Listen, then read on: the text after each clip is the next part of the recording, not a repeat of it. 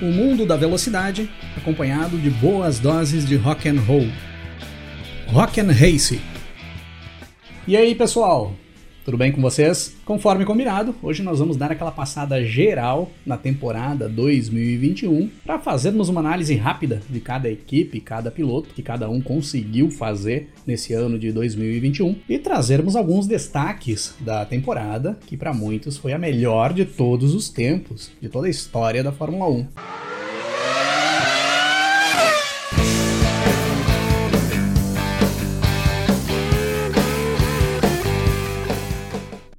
Bom, a temporada 2021 ela começou lá no mês de março, ainda nos primeiros testes feitos no Bahrein. Os testes foram feitos exatamente na pista que sediaria a primeira corrida da temporada. Foram testes reduzidos, com menos dias do que nos outros anos, e o que mais impressionou a todos nesses testes foi o forte desempenho da Red Bull em comparação com o desempenho de 2020 e o fraco desempenho da Mercedes. Fraco desempenho eu diria que é um pouco de exagero, mas em comparação com o que a Mercedes tinha sido em 2020, com o domínio que ela teve, ali nos testes eles demonstraram bastante problemas. Eles demonstraram que teriam dificuldades para o decorrer da temporada. Então, quem fez uma avaliação geral ali daqueles testes de pré-temporada e depois, até já entrando nos primeiros treinos para o Grande Prêmio do Bahrein, primeiros treinos livres, já dizia que nós tínhamos uma Red Bull como favorita para a temporada de 2021. Inclusive, eu vi muita gente da mídia falando na época que era impossível a Mercedes buscar a Red Bull no decorrer da temporada, pois a margem que se tinha para mexer nos carros era pequena. A mudança do regulamento de 2020 para 2021 ela não foi uma mudança grande, ela foi uma mudança pequena. Então, provavelmente quem desse esse pontapé inicial inicial melhor seguiria melhor por toda a temporada. E nesses primeiros vídeos de análise de corrida que eu fiz lá no início do ano, eu comento que eu via uma possibilidade maior da Mercedes buscar evoluções no decorrer do ano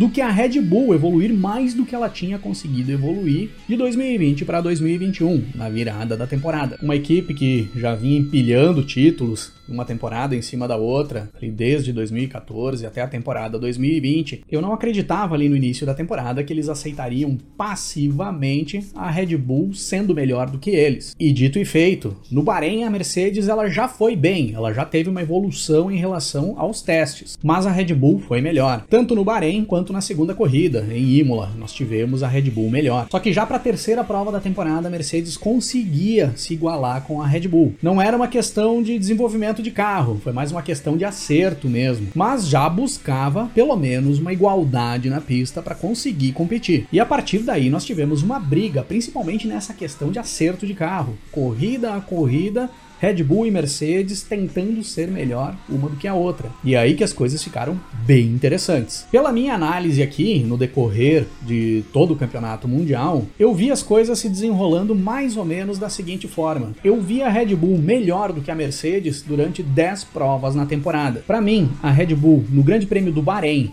no Grande Prêmio da Emília-Romanha, em Mônaco, Azerbaijão, França, as duas corridas na Áustria, Bélgica, Holanda e México tinham um carro melhor do que o carro da Mercedes para colocar na pista. E eles conseguiram trabalhar melhor o acerto do carro nessas corridas. Em compensação, a Mercedes ela teve um melhor carro do que a Red Bull para colocar na pista em nove corridas no decorrer da temporada: Portugal, Hungria, Itália, Rússia, Turquia, Brasil, Catar Arábia Saudita e Abu Dhabi. E eu considerei que em três corridas as forças foram iguais entre as duas equipes, que foi Grã-Bretanha, Espanha e Estados Unidos. Ficam alguns asteriscos nessas provas. Por exemplo, na Bélgica, na minha opinião, a Red Bull tinha um carro mais acertado para correr em Spa. Só que nós acabamos não vendo corrida, então não dá para ter a certeza do que aconteceria. Mas pelo que a gente viu nos treinos, o Verstappen estava com um carro bem mais acertado do que o Hamilton para a Bélgica. Então eu considero que foi uma corrida em que a Red Bull colocou um equipamento melhor do que a Mercedes na pista. Na Grã-Bretanha é outro caso pois na Grã-Bretanha foi exatamente onde a Mercedes implementou uma grande atualização no carro que viria a fazer grande diferença na pista a partir dali. Só que para essa corrida corrida para o Grande Prêmio da Grã-Bretanha, por ser a primeira corrida que estava instalada essa atualização no carro da Mercedes, e pelo que a gente viu nos treinos e até na sprint qualifying, as forças estavam mais igualadas. Não dá para dizer que a Mercedes estava melhor. E aí nós tivemos o incidente entre o Hamilton e o Verstappen. O Verstappen acabou abandonando a corrida e nós não conseguimos ter a certeza disso. Mas eu considero que na Grã-Bretanha os desempenhos foram iguais. Então, no geral, no decorrer de todo o ano, foi uma temporada bem equilibrada. Foram 10 corridas com a Red Bull colocando um carro melhor na pista, 9 corridas com a Mercedes colocando um carro melhor e nós tivemos três corridas em condições praticamente iguais. E em relação às demais equipes, o que, que aconteceu no decorrer de toda a temporada? Começando lá do fundo do grid, com a Haas. A Haas foi exatamente o que nós imaginávamos lá no início do ano. Não dava para se esperar muita coisa da Haas e não dava para se esperar muita coisa dos seus pilotos. Eram dois pilotos novatos, primeiro ano dentro da categoria, um carro extremamente inferior aos outros carros do grid. Não marcaram nenhum ponto e sempre que as coisas andaram dentro da normalidade, terminaram a corrida lá nas duas últimas posições. A Alfa Romeo eu diria que ela foi mais dentro do que eu imaginava. Ela conseguiu marcar alguns pontinhos, era de se esperar que marcasse alguns pontos no decorrer do ano. O Giovinazzi andando mais do que o ano passado, mas mesmo assim não conseguindo marcar mais pontos do que o Raikkonen. Foi uma temporada dentro do padrão do que se esperava para a Alfa Romeo. O que na minha opinião ficou fora do padrão foi ter ficado atrás da Williams na classificação. Mas daí não foi por culpa da Alfa Romeo, mas sim foi pela melhora de desempenho que teve a Williams nesse ano em relação ao ano passado a Williams sim, foi melhor do que nós prevíamos lá no início da temporada. Eu acreditava que marcaria alguns pontinhos no decorrer do ano, acreditava que o Russell marcaria os seus primeiros pontos com a Williams, mas eu achava que seriam poucos pontos, menos do que a Alfa Romeo marcou. E a Williams teve uma boa melhora de desempenho e o Russell andou muito esse ano. Até o Latifi andou bem, conseguiu fazer umas boas performances em algumas provas. Não dá para reclamar do Latifi esse ano. A Aston Martin no geral foi uma grande decepção. Foi bem pior do que eu imaginava que seria lá no início do ano. Eu apostava na Aston Martin ali brigando com McLaren e Ferrari para ser a terceira força da temporada. Ficaram muito longe disso. Eles ficaram muito mais pro fundo do pelotão para brigar lá com Williams, Haas e Alfa Romeo do que para brigar com aquelas equipes ali do grupo da frente. O Vettel ficou devendo bastante dentro da Aston Martin esse ano, mas também o carro tava ruim pra caramba. Ele até conseguiu fazer algumas performances boas no decorrer da temporada, só que no geral continuou cometendo aqueles erros que ele já vinha cometendo nas temporadas anteriores. Foi uma temporada ruim do Vettel no geral. E o Stroll foi o Stroll, ficou mais ou menos dentro daquilo que se espera que o Stroll vá fazer. A AlphaTauri teve um início de temporada meio conturbado, com grandes variações de desempenho do carro, muita dificuldade para conseguir fazer os acertos para as corridas. Mas eu diria que depois do Grande Prêmio do Azerbaijão as coisas deram uma boa melhorada para AlphaTauri, principalmente com o Gasly pilotando aquele carro. Se teve um cara que tirou leite de pedra nessa temporada, foi Pierre Gasly. Esse cara pilotou demais. Então, com essa melhorada que a AlphaTauri conseguiu dar, principalmente na questão de acerto do carro no decorrer da temporada, e o Gasly andando muito, eles conseguiram ficar numa posição boa dentro do campeonato. E o Kitsunoda foi uma decepção. Começou bem lá no início do ano, foi mal a temporada toda, ele não andou nem perto do Gasly no decorrer do ano. E claro, foi fazer uma performance legal na última corrida. Ele teve duas corridas boas na temporada, a primeira e a última. O resto Tsunoda foi bem mal. A Alpine, na minha opinião, foi a equipe que mais evoluiu no decorrer do ano. Eles começaram mal pra caramba, ainda lá nos testes de pré-temporada, primeiras corridas foi um desempenho horroroso da Alpine, dava a impressão de que eles iriam brigar ali atrás com a Alfa Romeo, com o Williams, mas eles foram evoluindo e foram evoluindo bem no decorrer do ano. Tanto que no final da temporada ela acabou sendo a campeã ali do seu grupinho, né? Daquele grupinho ali que tem Alfa Tauri, que tem Aston Martin. A Alpine ficou na primeira posição dessas aí. O Alonso e o Ocon tiveram um desempenho mais ou menos parecidos na temporada, tanto que eles ficam próximos ali na pontuação na tabela do Mundial de Pilotos. Só que o Alonso, considerando que ficou um ano fora e que ele começou a temporada todo quebrado, ele recém tinha sofrido um acidente de bicicleta, conseguiu fazer uma temporada bem consistente e deu alguns shows na pista. Por mais que o Alonso já esteja com uma idade um pouco mais avançada do que os demais pilotos do grid, por certas vezes a genialidade dele vem à tona. E aí, para nós que acompanhamos a Fórmula 1, isso é espetacular. A McLaren começou o ano bem demais, fazendo performances muito boas, principalmente com o Lando Norris, mas depois acabou estagnando principalmente após o Grande Prêmio da Rússia, quando Norris quase venceu a corrida, acabou dando na trave. Quem acabou levando a vitória para a McLaren foi o Ricardo, no Grande Prêmio da Itália, só que também foi uma das poucas performances que dá para se citar do Ricardo esse ano. O Ricardo, dentre os pilotos, para mim foi a maior decepção, porque com o carro que a McLaren colocou esse ano, com o que o Norris conseguiu andar esse ano, o Ricardo deveria ter ficado pelo menos mais próximo das Ferraris na classificação. Então foi uma temporada ruim do Ricardo. O Norris começou bem e após aquela decepção na Rússia, desandou, foi para trás. E se nós olharmos para a temporada do Norris em 2020, também tinha acontecido um declínio dele no decorrer da temporada. Ele começa melhor a temporada de 2020 melhor do que o Sainz, inclusive, que era o companheiro de equipe dele. Só que após a sexta, sétima prova da temporada, o desempenho dele cai bastante, ele vai lá para trás. Enquanto o Sainz ia passando ele no desempenho. E essa é uma coisa que o Norris vai precisar melhorar para as próximas temporadas. Ele precisa manter a evolução dele no decorrer de todo o ano. A Ferrari começou o ano lá no início, mais ou menos dentro do padrão do que se imaginava, com uma boa melhora em relação ao ano passado, porque não tinha como piorar aquilo que eles tinham feito em 2020, e impressionou bastante com a evolução que eles conseguiram ter no decorrer do ano. Quando nós chegávamos ali pela metade da temporada, não imaginávamos que a Ferrari terminaria o Mundial de Construtores na frente da McLaren. E aconteceu, a Ferrari só ficou atrás de Red Bull e Mercedes. Na minha opinião, teve a dupla mais equilibrada de pilotos da temporada, e eu diria que até se somarmos as forças de Sainz e Leclerc, é a melhor dupla do grid, somando o desempenho dos dois fica melhor do que a soma de desempenho de Verstappen e Pérez ou de Hamilton e Bottas. E como eu disse lá no início do ano, no vídeo que eu faço falando sobre a troca de equipe do Sainz, saindo da McLaren e indo para a Ferrari, eu já imaginava que o Sainz teria um bom desempenho esse ano e que a Ferrari terminaria a temporada de 2021 sem saber quem seria o seu primeiro piloto. E realmente aconteceu. A Ferrari vai entrar 2022 sem ter um primeiro piloto, porque Sainz e Leclerc fizeram uma temporada bem parelha.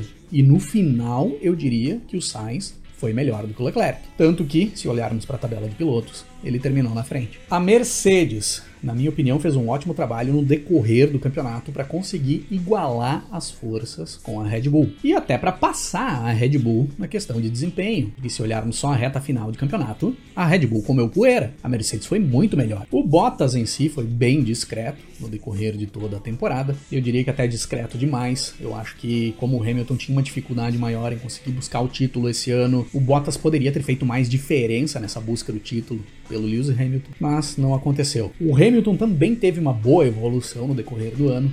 Na minha opinião, na primeira metade da temporada, ele acabou cometendo alguns erros que ele não vinha cometendo já há tempos na Fórmula 1. Desde as primeiras temporadas dele na categoria, nós não víamos ele cometer erros primários, como aconteceu em Imola como aconteceu no Azerbaijão. Mas se olharmos só para a segunda metade de temporada do Lewis Hamilton, eu diria que foi um dos trechos de temporada em que ele teve melhor desempenho na carreira. Se pegarmos só as últimas 5, 6 corridas, então eu diria que foi o melhor trecho de temporada da carreira do Hamilton. Ele pilotou, principalmente ali do Grande Prêmio dos Estados Unidos em diante, no nível mais alto de pilotagem da carreira dele. Só que aí naquele momento ele tinha uma grande diferença em pontos na tabela do Mundial para buscar e ele estava correndo contra um Max Verstappen e uma Red Bull Bull estavam também em alto desempenho. Mesmo assim, ele chegou na última prova da temporada com chances de buscar o título e acabou não buscando por muito pouco. Perdeu numa briga que terminou na última volta e com bastante polêmica. Eu não digo aqui que foi a melhor temporada do Lewis Hamilton na Fórmula 1, porque eu acho que teve temporadas em que o Hamilton foi perfeito. Nessa temporada aqui ele cometeu erros, mas se olharmos só para esse final de temporada, só para esse trecho de temporada, eu diria que sim, o trecho de temporada do Hamilton, ali aquelas 5, 6 últimas corridas, foi o melhor trecho de temporada da história do Hamilton na Fórmula 1. E a Red Bull? A Red Bull, além de ter conseguido fazer um bom carro, apresentar um bom carro lá no início do ano e conseguir manter esse bom carro por todo o ano, trabalhou muito bem também na questão das estratégias no decorrer da temporada. Na minha opinião, bem melhor do que a Mercedes. A Red Bull foi muito mais agressiva e mais ousada nas estratégias de corrida, principalmente após o Grande Prêmio da Espanha, que é uma corrida que a Red Bull perde para a Mercedes porque a Mercedes tem uma estratégia melhor. A partir dali parece que eles abriram os olhos e eles disseram: é isso que a gente tem que fazer. Nós temos que trabalhar nessa estratégia agressiva. E eles fizeram isso pelo decorrer de toda a temporada. Algumas vezes deu certo, outras não. No Brasil, por exemplo, não deu certo. E eles utilizaram uma estratégia agressiva no Brasil, mas o desempenho do Hamilton e da Mercedes anulou qualquer coisa que a Red Bull fizesse. Mas na França, por exemplo, deu certo. No Grande Prêmio dos Estados Unidos, deu certo. Foram várias vezes em que a Red Bull utilizou uma estratégia mais agressiva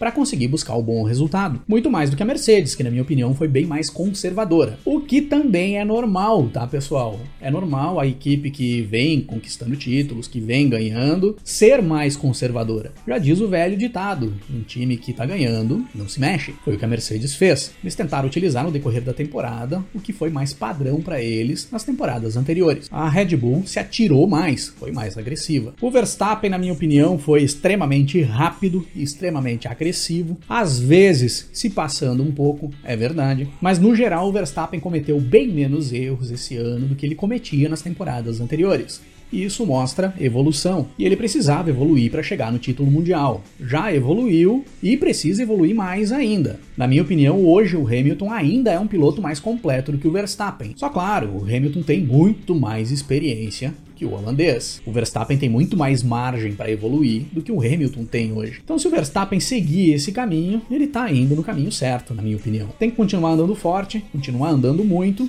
e continuar evoluindo, continuar se completando mais, para aí sim ele chegar no nível dos grandes dentro da categoria. O Sérgio Pérez, por sua vez, fez boas provas sim no decorrer do ano, mas na minha opinião o Pérez ficou devendo. Eu falei várias vezes no decorrer do ano que a instabilidade do Pérez ia acabar comprometendo o título de construtores da Red Bull. E comprometeu. Numa temporada em que a Red Bull foi superior à Mercedes na maioria das provas e que a Red Bull chegou ao título mundial de pilotos, ela teve o piloto que mais pontuou no decorrer do ano, ela deveria ter conquistado o título de construtores e acabou perdendo por causa da instabilidade do Pérez. Na minha opinião, o Pérez é um baita piloto quando se trata de confronto direto, de briga na pista. Ali ele vai bem, ele ataca bem, ele defende bem posição, ele dá um show na pista quando ele tá na disputa, na disputa direta. Mas quando ele tá naquela parte da corrida que ele tá andando sozinho, que precisa acelerar, ele fica bem para trás dos demais. Ele não consegue chegar no desempenho que tem o Leclerc, que tem o Sainz, que tem o Norris. E considerando que a maior parte do tempo dentro de uma corrida os pilotos andam sozinhos, eles não ficam o tempo inteiro brigando por posição,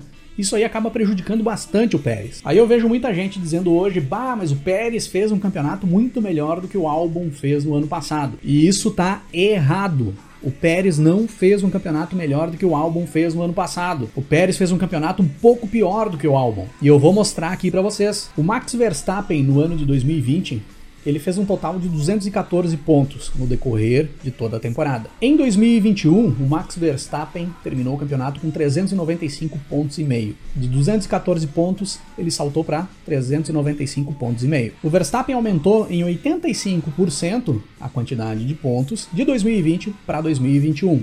E isso se deu muito por conta da melhora de desempenho do carro da Red Bull. O carro da Red Bull de 2021 era muito melhor do que o carro da Red Bull de 2020. O Alexander Albon fez em 2020 um total de 105 pontos. Se o Albon sentasse no carro da Red Bull de 2021, considerando que ele subisse o desempenho dele na mesma proporção que o Verstappen subiu, ele faria 85% a mais de pontos, assim como o Verstappen fez. Ou seja, nessa proporção, o álbum terminaria o Campeonato Mundial de 2021 com 194 pontos conquistados, que é um aumento de 85% em relação aos 105 pontos que ele conquistou em 2020. O Pérez terminou a temporada de 2021 com 190 pontos. O Pérez teve nesse ano um aproveitamento de pontos muito parecido com o que ele teve na Racing Point no ano passado. No ano passado, o Pérez fez 125 pontos em 15 corridas. A média de pontos por corrida que o Pérez conquistou em 2020 foi de 8,33 pontos. Nesse ano aqui, o Pérez fez 190 pontos em 22 corridas. A média ficou em 8,63. Subiu muito pouco, considerando que nessa temporada ele correu com o melhor carro do grid. Então, na proporção geral,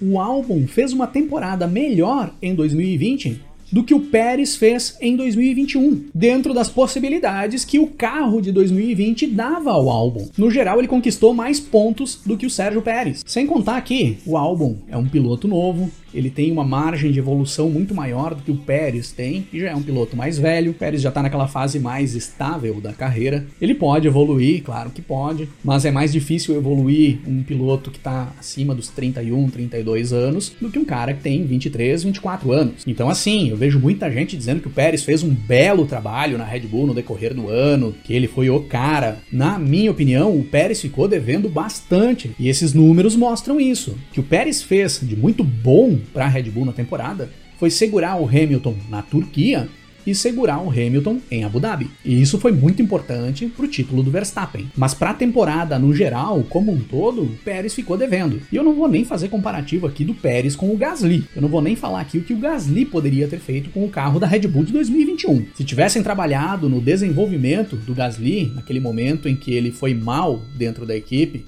ao invés de ter chutado ele, imaginem o que o Gasly poderia ter feito dentro desse carro. Em relação ao título mundial, na minha opinião, ficou em boas mãos, e se ele tivesse ficado com o Hamilton, teria ficado em boas mãos também. No geral, o Verstappen fez uma temporada mais consistente do que o Hamilton, na minha opinião, mas no final o Hamilton elevou o nível dele a um ponto que o Verstappen não conseguiu atingir no decorrer de todo o ano, principalmente considerando o que o Hamilton fez no Grande Prêmio do Brasil. O Verstappen não fez nada perto disso no decorrer de toda a temporada. Então eu diria que aquela instabilidade do Hamilton no início do ano, aqueles erros que ele cometeu, ele compensou com a subida de desempenho que ele teve. Não levou o título mundial, mas foi uma temporada muito boa do Hamilton. O Verstappen acabou ficando com o título, também tendo uma temporada boa demais. E a temporada como um todo foi espetacular, né, pessoal? Pô, nós tivemos corrida boa até na Espanha e na França e na Rússia. Geralmente são corridas monótonas que a gente pega no sono quando tá assistindo. Pô, nós tivemos corridas boas nesses lugares. Isso foi bom demais. Acho que a decepção em termos de corrida fica por conta da Bélgica apenas. Geralmente é uma das melhores corridas da temporada e esse ano nem corrida teve. Só que aí entra na conta das confusões que a FIA fez no decorrer do ano. E se teve um ponto fraco, no meu ver, em 2021,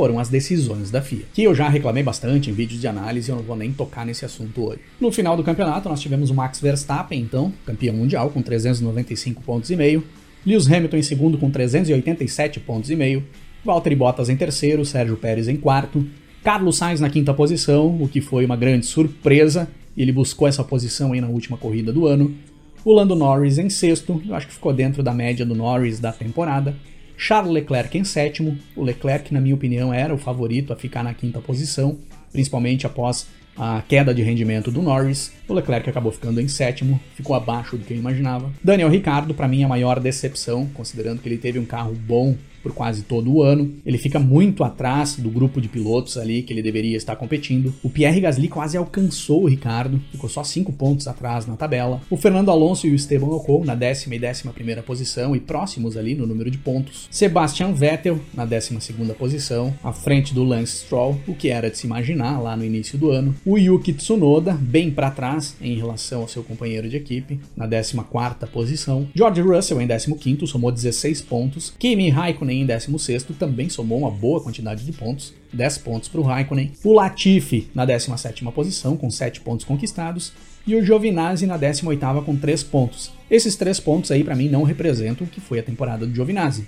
Giovinazzi poderia ter somado mais. Teve um desempenho melhor do que esses três pontos conquistados. Mick Schumacher e Nikita Mazepin zerados nas últimas posições. Não tinha muito o que eles fazerem na pista. Era isso aí mesmo. No Mundial de Construtores, a Mercedes em primeiro, com a Red Bull em segundo.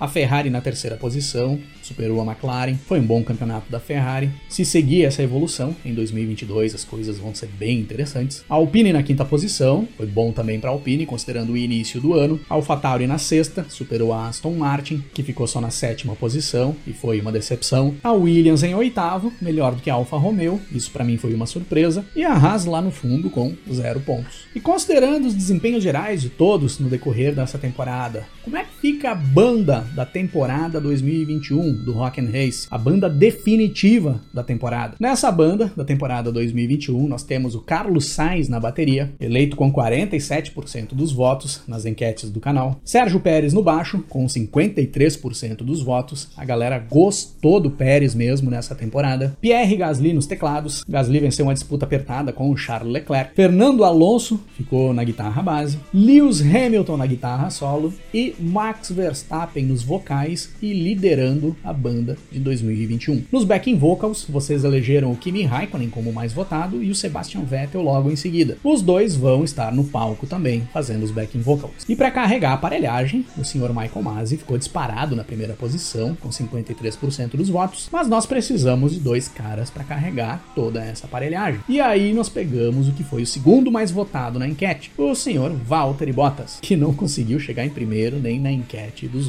roads. Bacris, mas o Nikita Mazepin, que acabou nem aparecendo nas enquetes, porque o Nikita Mazepin já tem o seu lugarzinho garantido como motorista da van que leva a aparelhagem e a banda. Porque para dirigir a van, nós precisamos de um cara que não ande muito rápido, pois a banda tem que chegar atrasada para todos os shows, faz parte do ritual. Todo mundo sabe que é assim.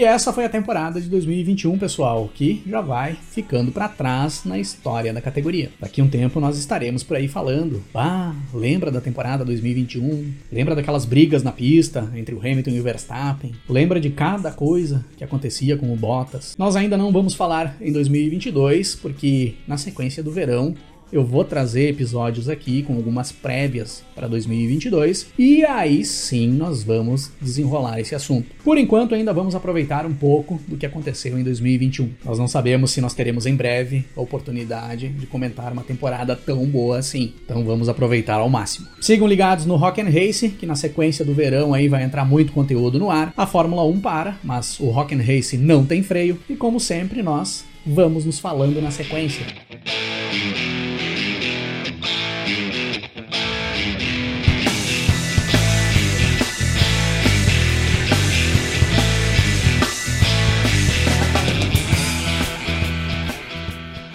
Na segunda metade dos anos 2000, a galera do Green Day lançou um projeto paralelo chamado Foxboro Hot Tubs, exatamente com os mesmos integrantes da formação do Green Day. O Foxboro foi um projeto de indie rock que tinha músicas com uma levada parecida com o rock dos anos 60 e uma produção mais voltada para o garage rock. Desse projeto saiu um álbum de estúdio, lançado no ano de 2008, intitulado Stop Drop and Roll. Fica aí a dica pra galera que curte um rock de garagem, que tem muita coisa boa nesse disco. Para encerrar o episódio de hoje, eu vou tocar aqui a faixa título do disco, Stop Drop and Roll, do Foxboro Hot Tubs.